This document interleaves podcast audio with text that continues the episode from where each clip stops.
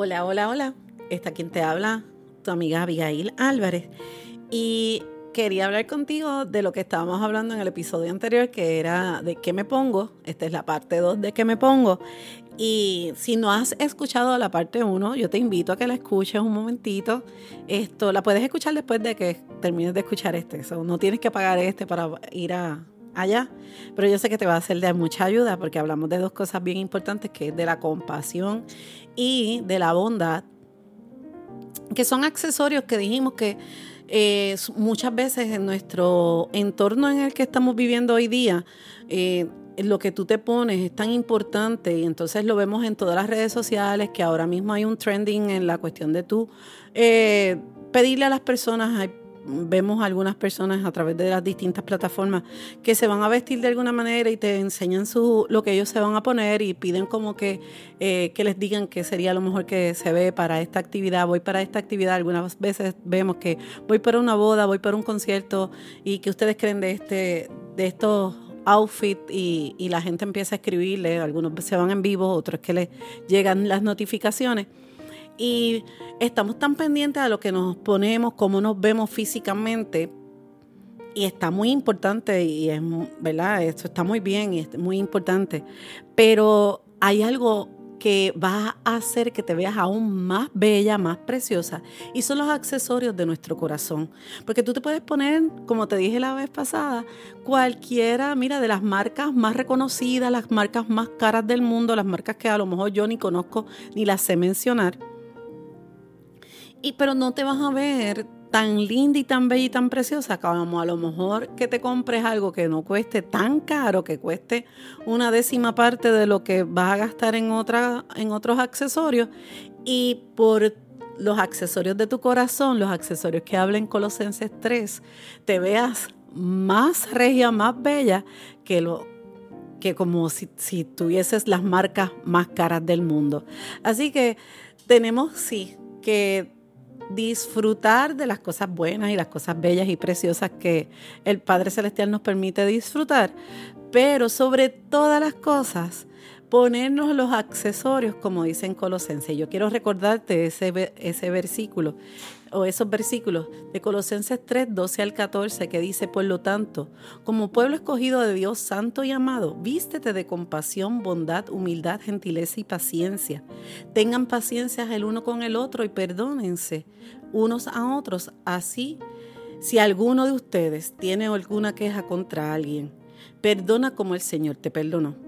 Y sobre todas estas virtudes, vestidos de amor, que los une a todos en perfecta unidad. Así que, de acuerdo al versículo, a este versículo, debemos de entonces utilizar los accesorios de compasión, bondad, que ya los hablamos en el episodio anterior, y hoy vamos a estar hablando acerca de la humildad, la gentileza y la paciencia.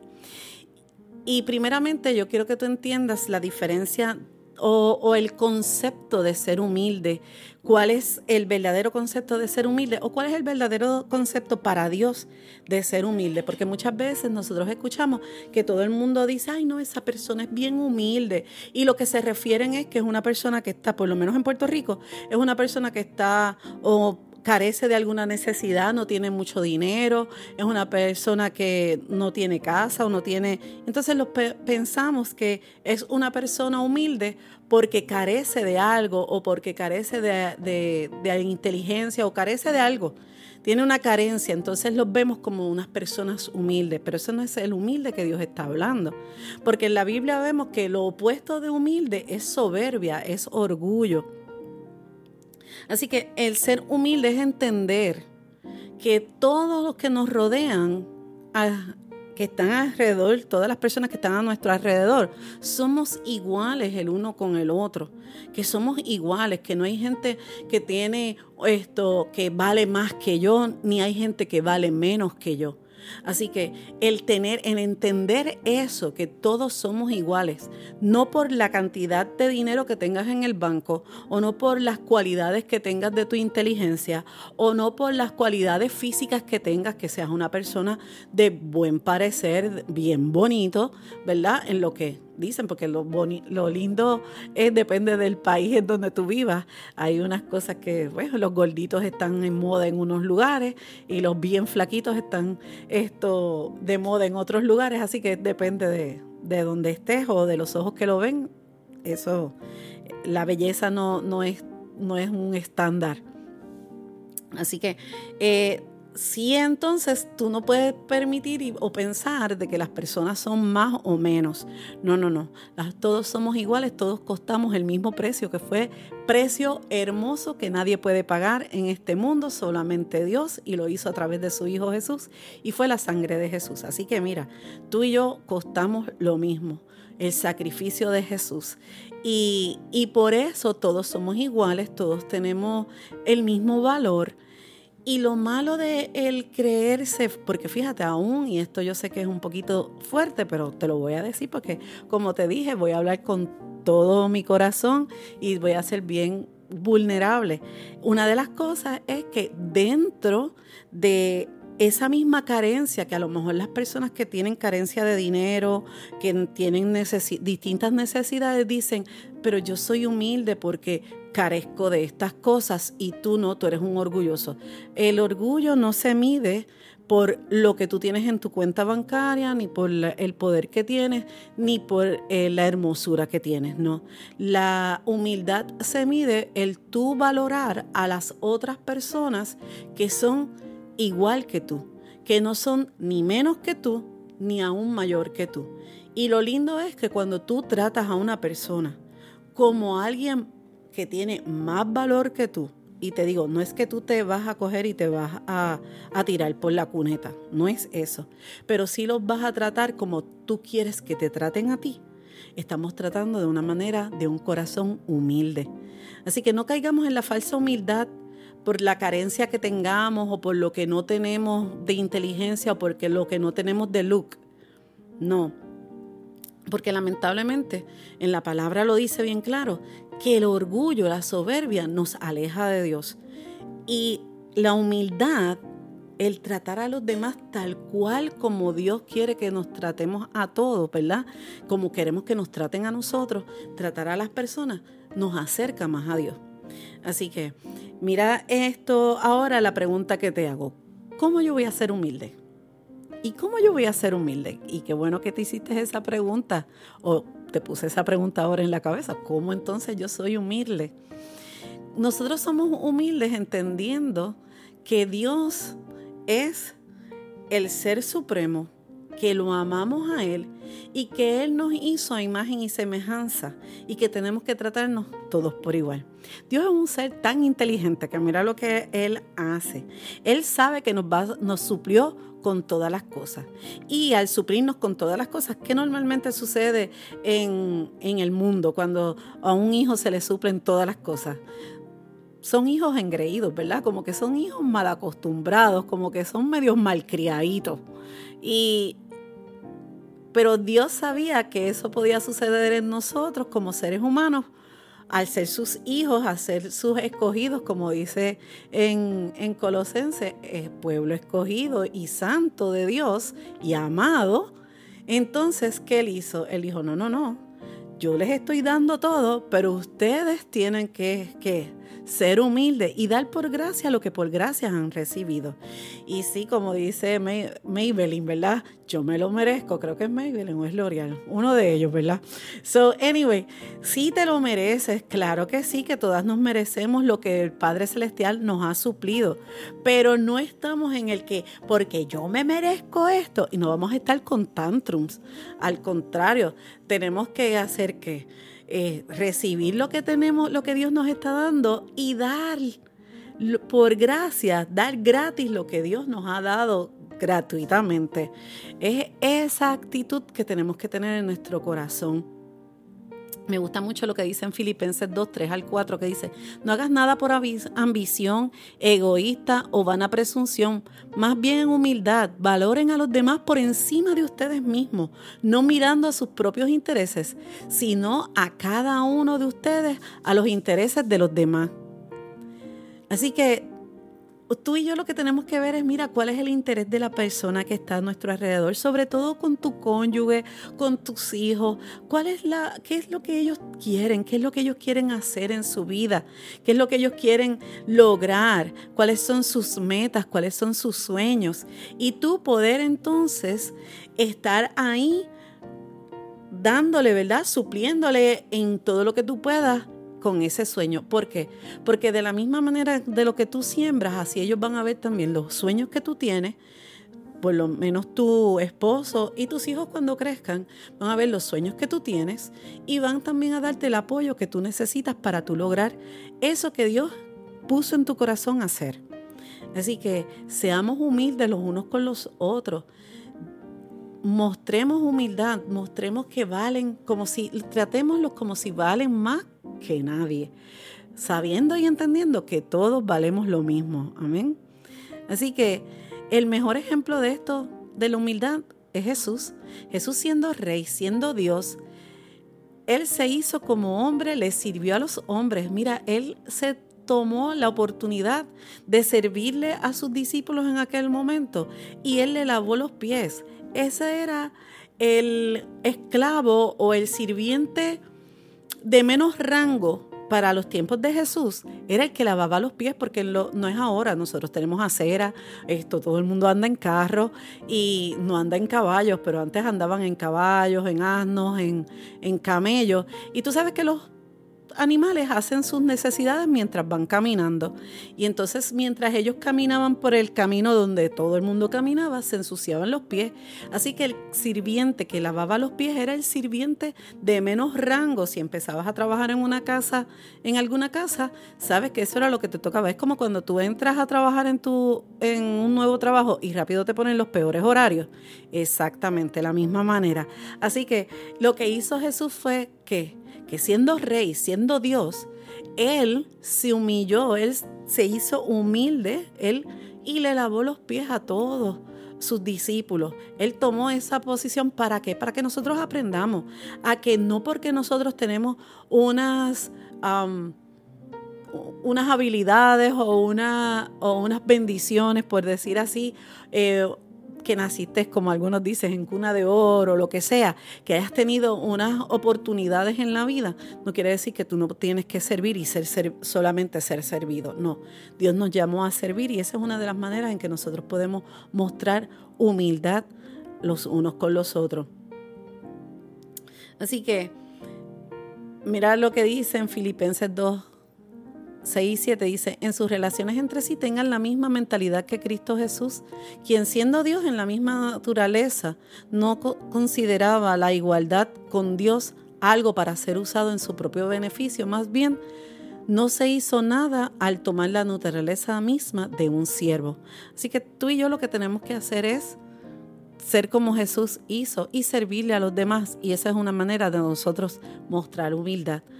Otra de las cosas que quiero dejarte por aquí es, primera de Pedro 5.5, dice, todos ustedes vístanse de humildad unos hacia otros, porque Dios se opone a los orgullosos, pero muestra favor a los humildes.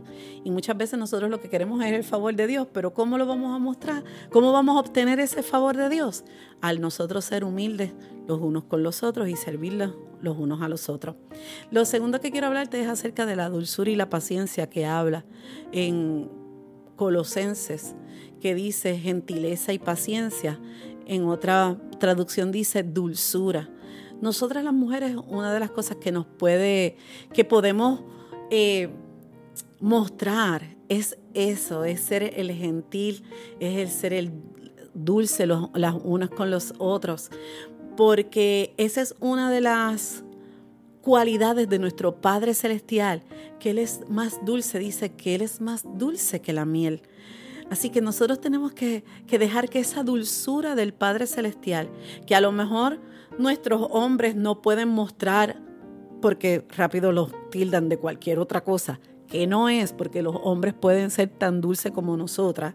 Así que es cuestión de nosotros poderle mostrar a las personas lo dulce que es el Padre Celestial, lo gentil que Él, que Él es, lo bueno que Él es.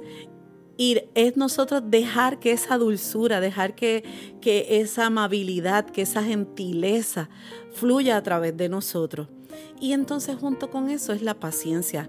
Y es un tema que podemos estar hablando horas y horas porque el ser paciente es algo que nosotros tenemos que que eh, educarnos, ¿verdad? O, desarrollar.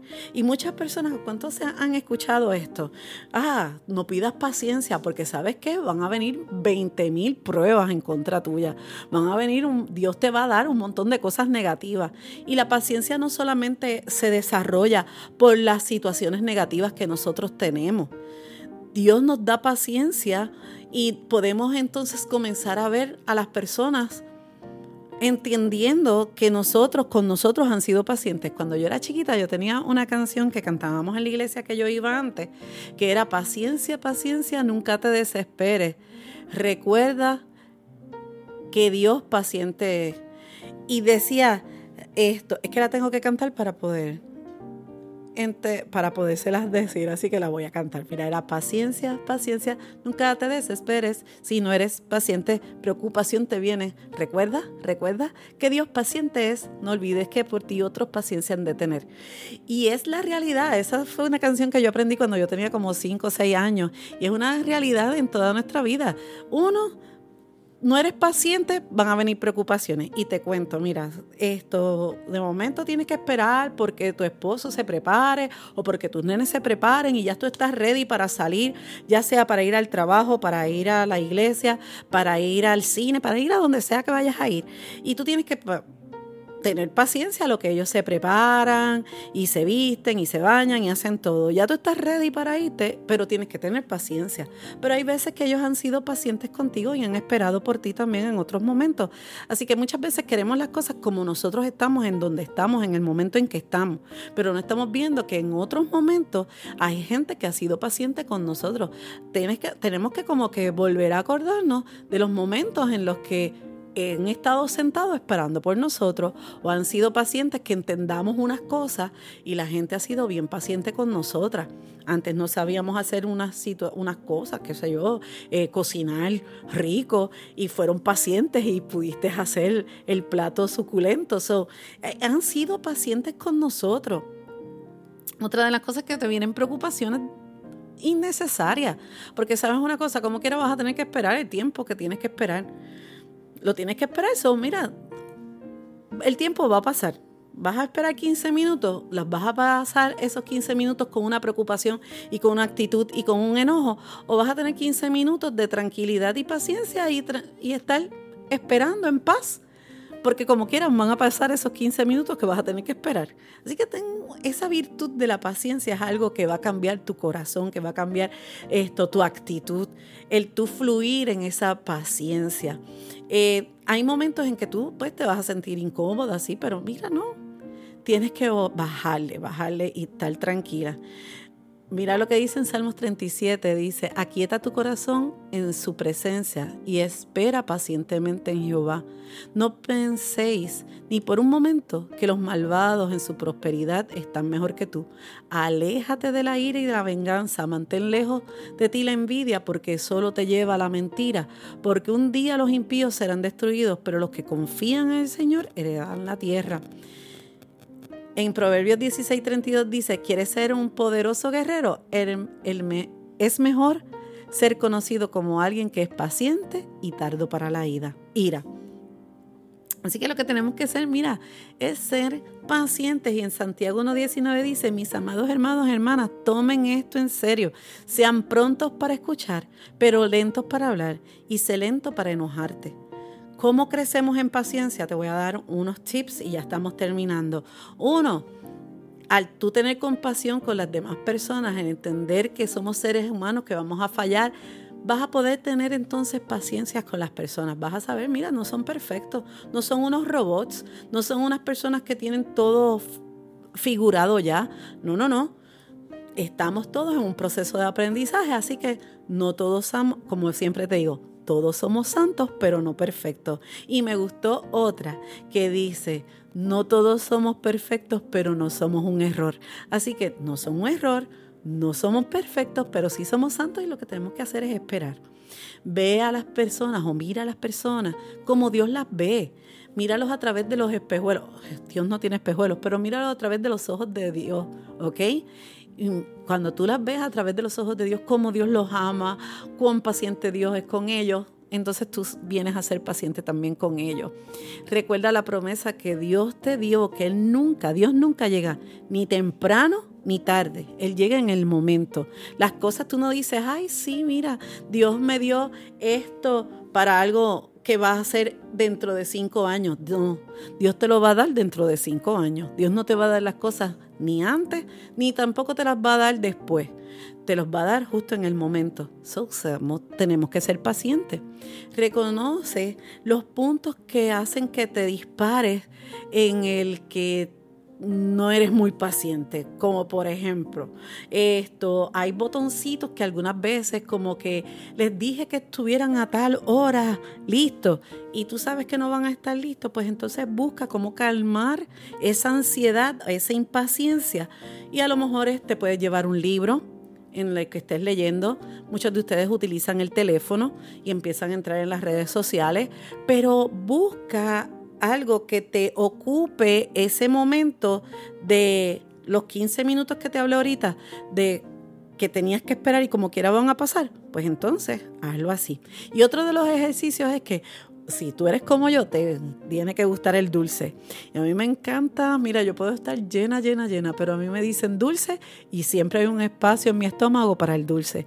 Pero una de las cosas que tú puedes practicar, la paciencia, no son con cosas malas, puede ser con cosas buenas. En vez de inmediatamente que termines de comer, con pedir el postre, espera 15 a 20 minutos, a lo mejor ve a otro lugar y come y busca el postre que te pensabas comer en este lugar, ve y lo buscas en otro lugar o esperas y llegas a tu casa y te comes la galletita dulce o lo que sea, pero ahí estás tú exponiéndote a ser paciente, a tú querer ese dulce en el momento y tú esperar de 15 a 20 minutitos para poder entonces participar de ese dulce. Y te digo del dulce, pero puede ser con cualquiera otra de las cosas en donde tú puedas ejercer esa paciencia. Nada, hasta aquí me llegó el tiempo de hoy, pero quería decirte que estoy bien contenta de lo que Dios está haciendo a través de este esta podcast. Espero que puedas compartirlo con los demás, que si todavía no te has suscrito en cualquiera de las plataformas para que te sigan avisando esto que estamos subiendo nuevos episodios, que lo hagas y que lo compartas como te dije, que lo compartas con tus amistades y con tus familiares para que ellos puedan también disfrutar y crecer juntos en con relación a todas estas cosas que Dios está poniendo en nuestro corazón. Son bendecidos y nos vemos hasta la próxima.